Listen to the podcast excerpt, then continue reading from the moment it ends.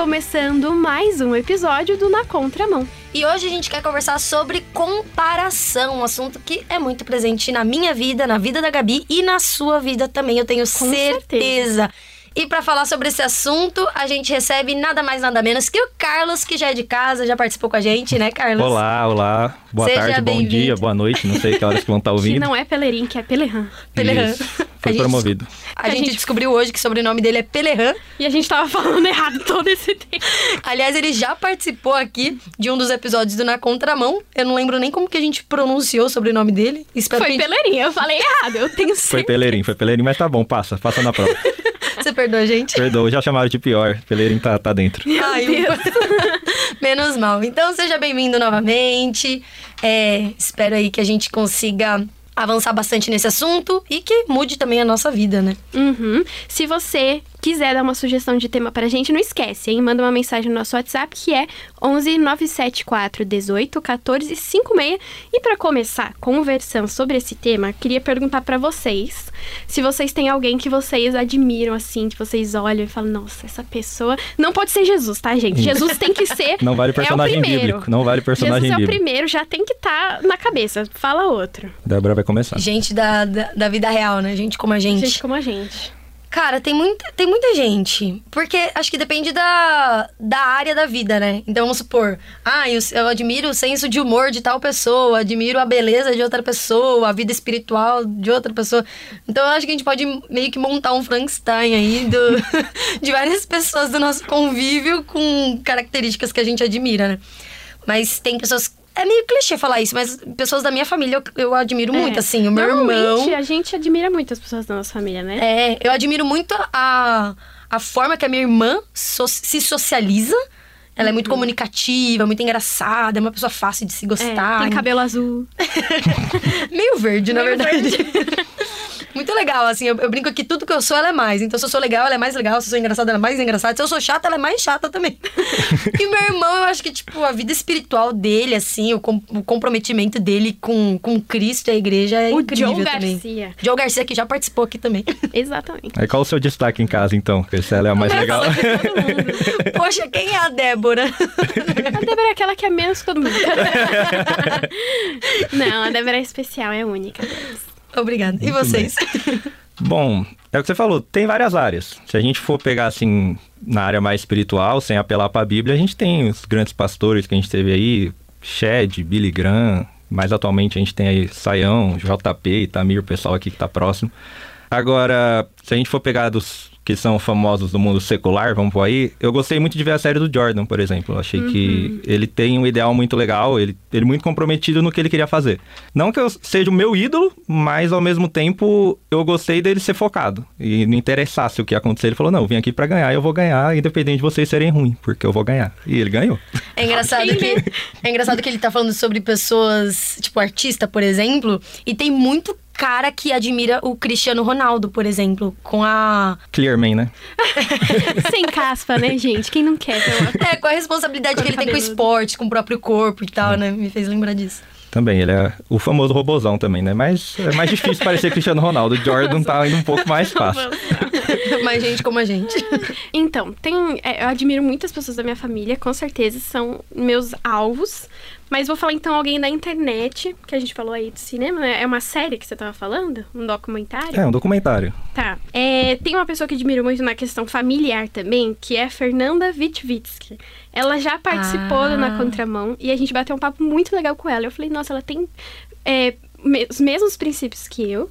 E muitas das coisas que ela vai amadurecendo na vida espiritual dela, eu quero aprender a seguir também. Então eu acompanho ela nas redes. Por mais que seja difícil pronunciar o nome, é Fernanda Witvitsky. Eu nunca soube, mas eu sempre reconheço ela, eu não acompanho ela, né? Mas eu sempre sei de, que estão falando dela por causa do sobrenome, né? Eu falo, É, "Hum, que o nome esse é sobrenome é meio diferente. É. E é engraçado porque eu não sigo ela, ou não seguia, não sei, no Twitter, mas sempre apareciam postagens dela, ou porque alguém curtiu, compartilhou e tudo mais. Repostou. Repostou, e aí eu acabei conhecendo ela mais ou menos, assim, por conta dos tweets dela, são bem legais mesmo. E por que, que vocês acham que a gente se compara tanto com as outras pessoas? Vocês acham que, tipo, falta se conhecer mais, sei lá, talvez a gente pense que a gente sempre é menos que alguém em alguma coisa? Bom, a gente desde pequeno é criado com exemplos, né? Então acho que isso é natural. Dependente da estrutura da sua família, você tem um exemplo de pai ou mãe, ou um amigo, ou um avô. Então você está acostumado a se comparar com alguém. E quando a gente vai para a Bíblia também não é diferente. A gente vê que a gente tem que buscar essa comparação. O problema é que às vezes ela não é tão saudável, né? Às vezes uhum. a gente uhum. força um pouco. Claro, tipo, ah, vou me comparar com Cristo. É legal, mas sabe que você não vai ser nunca. então você tem que ter aquele equilíbrio que é meio difícil em alguns momentos.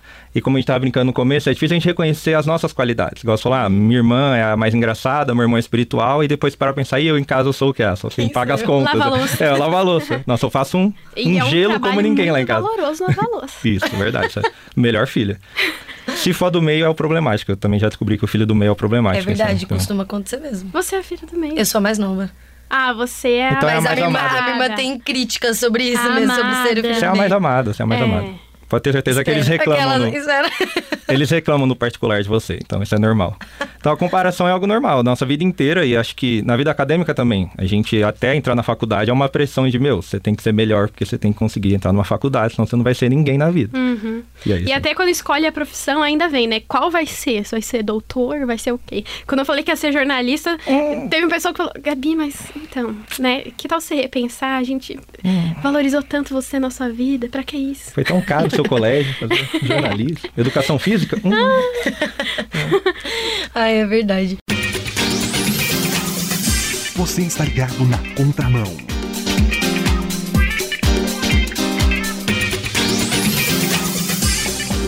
A gente vê muito na, nas redes sociais também. Eu acho que agora, com o crescimento das redes sociais, porque eu vejo quando eu era adolescente, todo mundo usava, sei lá, vários, sei lá, Facebook, Orkut, que na época tava muito em alta, MSN, mas acho que hoje em dia parece que conseguiu piorar o, o a, a, forma como a gente é focada na internet. A gente não hum. sai, a gente tem o TikTok, a gente tem o Twitter, tem o Instagram, Instagram. tem o Snapchat, tem um, um milhão de. Snap não é de crente, não, gente. Pode instalar esse aplicativo. Ops. Mas enfim, tem tipo muito, muita, muita rede social e a gente tá o tempo todo olhando para os outros, né, nessas redes sociais. Então, eu acho que principalmente com o Instagram e com esse crescimento de influencers, acho que isso fez a gente também parar de olhar pro, pro que é real e é natural. Uhum. A gente tava até brincando sobre Botox antes de começar o programa.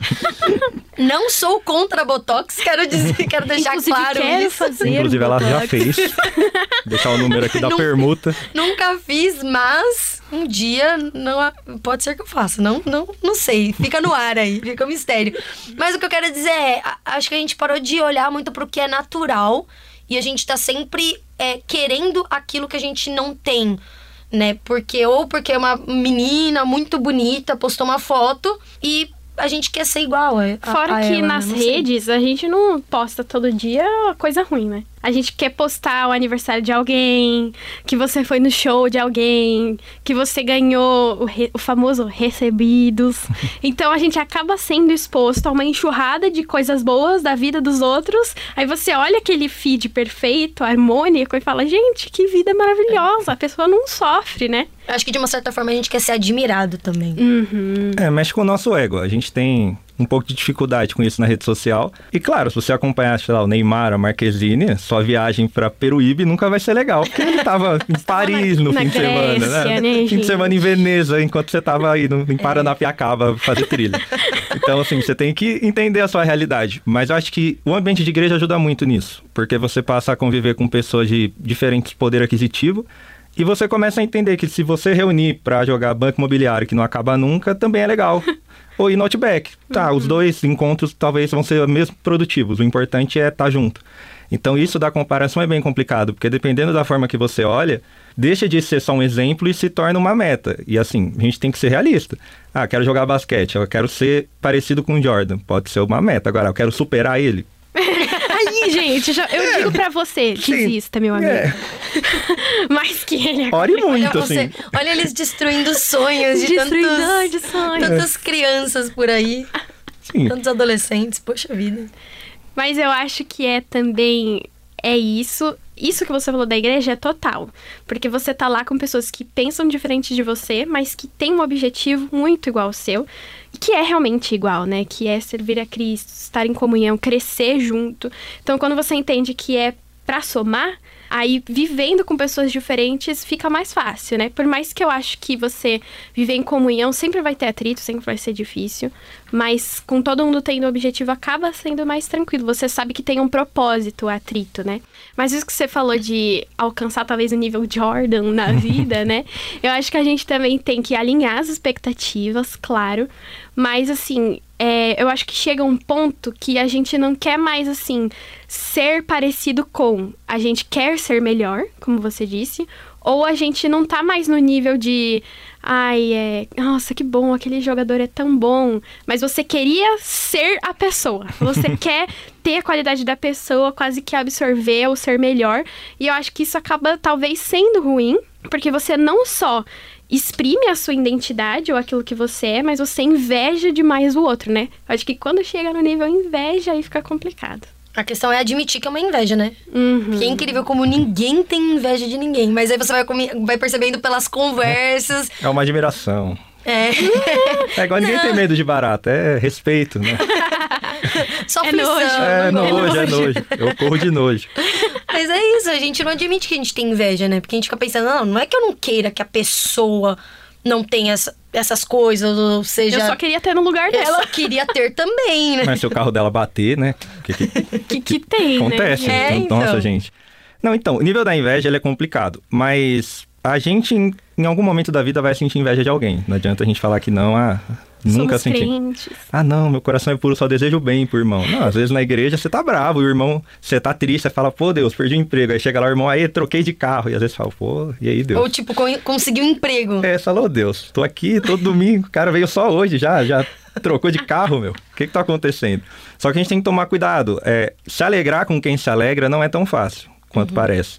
Nem também é chorar com quem chora, porque às vezes a gente vê algo trágico e fala, ah, eu me compadeci, eu me alegro com os meus irmãos, mas isso só se resolve mesmo, acredito, com, com discipulado, quando você anda próximo, quando você anda perto.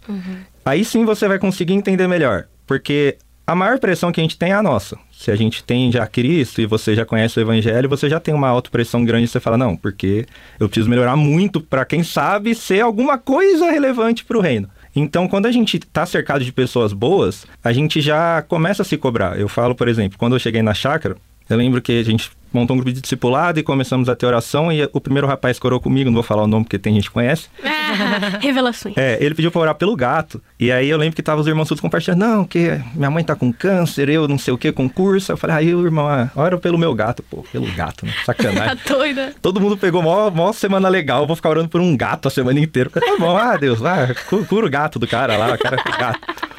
Mas aí, essa, aí nessa semana eu tive que me aproximar mais, conversar, tudo. E eu fui entendendo que o gato era importante pra ele, era importante pra família dele, pro filho dele, enfim, tinha um contexto. Então isso é importante. Às vezes a gente olha de longe e fala, ah, a vida desse cara é muito boa, eu queria ser igual a ele, mas a gente não, não tem ideia do que ele tá passando, né? É aquele famoso a grama do vizinho é mais verde que a. Isso, a nossa. é, a gente dá vontade de você falar white people problems, às vezes dá. É, é "Ah, verdade. É, Com jato é mais fácil passar dificuldade do que de ônibus, mas ele tem dificuldade. Você olha muita gente rica em depressão, muita gente rica com dificuldade, então é, a gente não pode só se comparar desse jeito e achar que vai estar tudo certo. Deus dá para cada um conforme a gente vai saber administrar também. Então às vezes a gente tá indo para Peruíbe porque é o que a gente consegue fazer. Às vezes se a gente tivesse um jatinho, a gente não ia pra igreja. A gente ia usar o jatinho também para estar lá em Paris com o Neymar. É verdade. Não, mas é entender também que o, o que a gente tem, seja Peruíbe, seja Grécia. Fernando de Noronha, Grécia, enfim. Fala é Deus. bom. Fala Deus. É bom. e É, é mentalizar, gostoso. né? A minha praia Ó, ó grande. o coach. É a minha Grécia. Long Beach, Long Beach. A Gabi virou coach agora, já coach, gente. coach.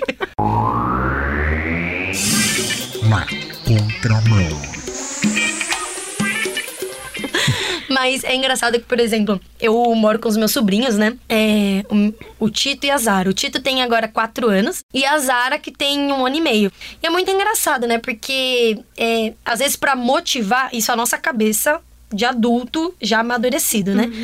Às vezes, pra motivar e acelerar algumas, alguns momentos, a gente quer. Ai, quem. A gente fala, tipo, ai, quem chegar primeiro é, vai tomar banho, quem chegar primeiro vai comer o bolinho.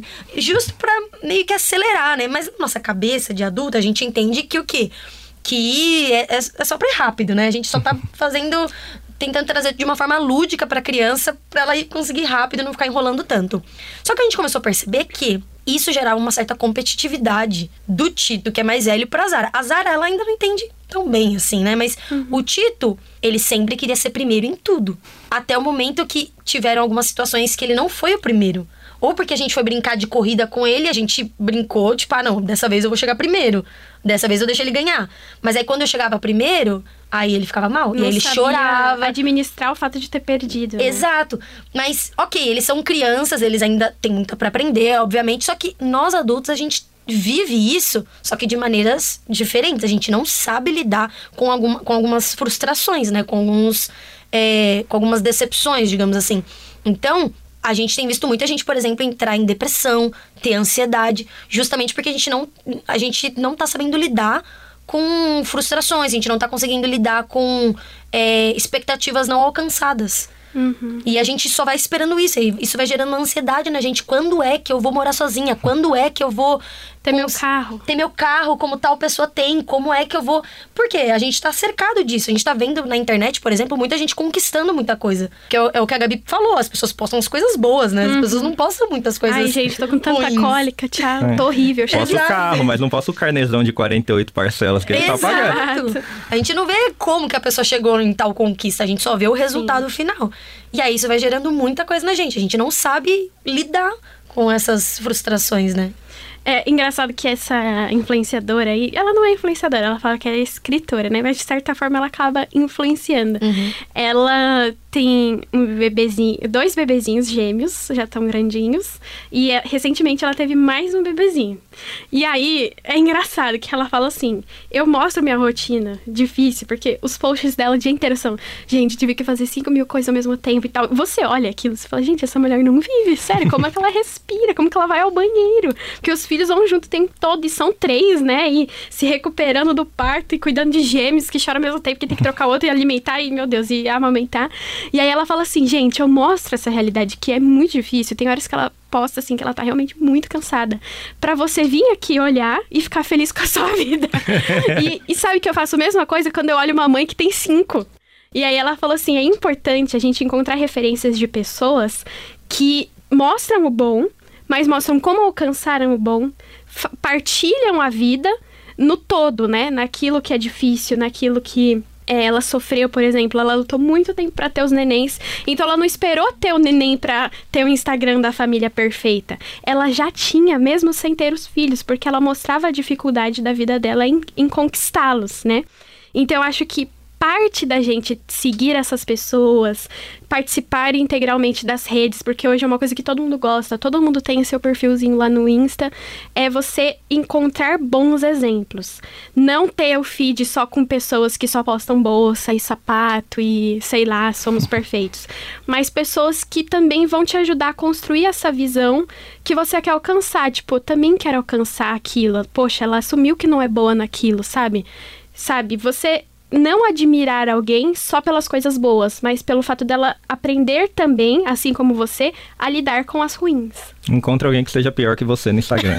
É dica. que aí você vai ficar de boa. Você fala, ah, não, tem gente pior, então eu vou aproveitar aqui. Ufa. Ufa, Peruíbe é bom, muito Peruíbe é bom. importante ter referência, gente. É sempre importante. É, é que a Bíblia ela trabalha bastante a questão da cooperatividade, né? Enquanto aqui talvez a gente trabalha mais a competitividade. E isso acaba sendo um problema.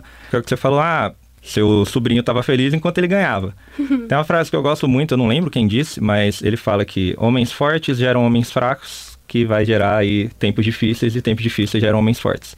Então a gente vive meio que um ciclo. Se a gente parar para olhar para os nossos pais, todos nós olhamos, nossa, o que o meu pai, minha mãe passou, o que o meu avô passou, não aguento. Eu não aguento uma pandemia que mandaram ficar em casa. Ai meu Deus, eu não posso sair, eu vou morrer. Ah, com Netflix. Se eu vou, tinha com medo de ir pra guerra. Você fala, é, são comparações complicadas. Mas a gente precisa estar junto para superar essas coisas, porque realmente cada um tem o seu ponto fraco. E, e a gente precisa se conhecer para entender qual que é a fraqueza de cada um. Porque tem coisa pro próximo que, como eu usei o exemplo do gato, para mim, cara, o gato, não que eu não goste de animais, mas, Mas tipo, pra ele era é pra ele, é, nossa, meu Deus, motivo de eu ir pra igreja pedir oração porque o meu gato tá doente. Para mim seria, ah, pessoal, o gato lá não tá legal hoje, talvez eu não vá tranquilo. Então a gente precisa dessas coisas. E a cooperatividade a gente vê muito com o Paulo. Ele sempre falar, ah, vocês são meus cooperadores, meus amados, ele falando com Timóteo. Então é sempre importante a gente ter alguém que está junto com a gente. A igreja tem que promover isso. Porque na igreja a gente tem uma hierarquia, mas é meramente funcional. O pastor ele não é mais importante do que a moça que está na recepção, do que o cara que lava o banheiro. Então se a gente não tiver essa visão, fica difícil. Porque aí você fala, poxa, eu, sei lá, estudei, trabalho de segunda a sábado, o cara ganha dinheiro jogando bola. Ele é muito mais feliz que eu. Às vezes não. Quantas vezes a gente não vê uma pessoa que não está totalmente realizada, mas tem uma carreira de sucesso? Ou sofre tanta pressão quanto você sofre, ou até mais, né? Ou tem uma carreira que para você não é uma carreira de sucesso, mas ela é super realizada naquilo. É, eu tenho um exemplo de um casal de amigos meus que uma é personal trainer e ele é marqueteiro. Aí eu brinco com ele, falo, ah, se eu fosse o pai dela, eu não deixava nunca você casar com ela. Minha filha fez educação física, você fez marketing, qual a chance de vocês sobreviverem? Mas eles dão super certo, porque eles têm um pensamento parecido, eles entenderam, cada um eles têm um plano de carreira, um plano de família parecido, então a coisa anda. Mas alcançar essa maturidade que é difícil durante a adolescência. Durante a adolescência você fala, não, eu quero fazer medicina porque dá dinheiro. Hum. Mas você não aguenta ver sangue, mas eu quero ganhar 10 mil. É, exatamente. Tem que se conhecer para saber aquilo que você quer alcançar, mas até para quando você se conhece ou você tem um alvo na sua vida, fica muito mais fácil de você caminhar sem desejar tanto a vida do outro, né? Porque você fala, bom, eu sou essa pessoa e eu quero chegar lá. Eu acho que no cristianismo isso é muito bom, porque a gente tem um propósito. Agora, quando você já nasce, cresce sem saber que a sua vida tem um propósito, é uma luta constante, parece que não tem fim, né? É. Eu acho que trazendo ainda em passos práticos do que a gente tem que aplicar na nossa vida, quem está escutando a gente também aplicar para a vida deles. Eu, o, o Carlos comentou bastante sobre vida em comunidade, sobre discipulado, então é sempre importante a gente ter alguns feedbacks de pessoas que caminham com a gente, pessoas que têm maturidade também, saibam falar com a As gente. referências, né? Ou a gente ser essa pessoa é, na vida de outras pessoas. Outra coisa que eu acho que a gente pode pensar também e é entender que a gente precisa ter um contentamento. A gente precisa se contentar com aquilo que a gente tem, que é o que a gente está conversando aqui também hoje. É, é, entender que a gente precisa se contentar com aquilo que a gente tem, com aquilo que Deus nos deu, com aquilo que a gente escolheu também. Às vezes a gente gosta do que a gente escolheu, mas quando a gente olha para a vida do outro, a gente começa a não ter tanta certeza daquilo. Tipo, ah, eu gosto, mas Uhum. Não vai me dar dinheiro, por exemplo. É. Né? Eu gosto de educação física, mas. Fiz jornalismo. Me... jornalismo, né? Mas não vai me dar um salário de um médico. É verdade. Mas eu acho que Aí você casa com alguém que fez medicina. E aí a gente Ou vai você casa com alguém que fez TI. Alô, Douglas. Alô, Douglas. é, mas eu acho que a gente tem que entender que, ok, não ser melhor em tudo, ok, não ter o maior salário. E, tipo, tudo bem. A gente é ensinado que a gente precisa ter um super salário, mas não é assim. A nossa felicidade não vem das coisas que estão aqui, né? Exato, exato. Eu acho que o que vai fazer a gente feliz aqui são as pessoas que a gente se relaciona, a forma que a gente vai amadurecendo em algumas, em algumas situações ou áreas. Isso vão trazendo contentamento pra gente e vai diminuindo alguns, algumas das tristezas que a gente vai carregando na vida, né? Que a gente vai colecionando desde a infância. Então, você que nos escutou hoje, na sua casa, no seu trabalho, enfim, de manhã, à tarde, à noite. Ou no seu jatinho. Você que nos escutou, não guarde é, esse conteúdo só para você. Compartilhe, porque pode acabar edificando a vida de alguém. Vai edificar. Isso Amém. eu sei. Corre o risco de edificar a vida de alguém. Corre o risco. Vai ser bom. Exato. Compartilha aí nos seus grupos de WhatsApp. Conta pra gente alguma experiência que você já viveu, alguma frustração que você já viveu. Eu quero saber, né, o que, que é. como, como que é a vida do nosso ouvinte. A gente comenta um pouquinho, bem por cima, né, sobre as coisas que a gente pensa, mas a gente quer saber também como você pensa pra, pra gente é. ir crescendo com a história. Manda aí outro, no né? nosso WhatsApp alguém que você admira pra gente conhecer também, começar a seguir. Dê sugestões depois que você mandar sua sugestão, a gente pode talvez ler, compartilhar com as pessoas para todo mundo conhecer aí quem a gente admira e seguir junto. É, em falar em sugestão, esses dias eu conheci uma música chamada Deus Gosta de Quem Você Não Gosta, que Salomão é do Luiz. do Reggae. É, do, do Salomão do Reggae com Luiz Arcanjo. Eu achei muito interessante a música. A, a, a, o nome da música acaba assustando um pouco, né? Porque você pensa, eu não gosto de alguém, mas sim, tem alguém que você não gosta. Olha. Tem algum tipo de personalidade que você não gosta e que você fala mal por aí. Aquela famosa pessoa que você fala, hum, deu um bode. É. Que você pensa, nossa, essa pessoa tem tanto para mudar. é verdade. Tinha que ter vindo na igreja hoje, a pregação foi pra ela. pra ela. Exato. Eu acho essa música incrível porque ela, ela meio que bota o nosso pé no chão de que Deus ama até as pessoas que a gente vê defeito, né? Então, isso é muito interessante. E já fica como sugestão para você aí que tá escutando a gente. Carlos, foi muito legal a nossa conversa já. Eu acho que já edifica a nossa vida aqui, né? Na, no É, meio da conversa. A gente tá fazendo aquilo de estar junto e conversando sobre os dilemas da nossa vida, né? Realmente, foi muito bom pra mim também, sempre um prazer estar aqui. E como sugestão, já que você deu uma gospel, acho que tem dois filmes bons pra isso. Clique, acho que é um filme que todo mundo já deve ter visto, mas quem não viu, assista. Acho que ele te dá uma ideia de você aproveitar a sua vida e o que você tem.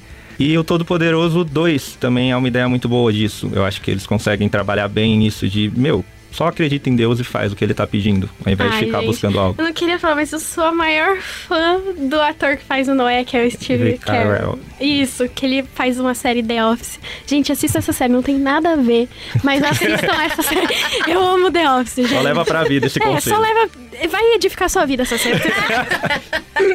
e olha, se você gostou do bate-papo de hoje, por mais que a gente fale besteira, envia sua mensagem pra gente, conta aí qual é alguém que é uma referência na sua vida. É só enviar uma mensagem no número 11 974 18 14 56.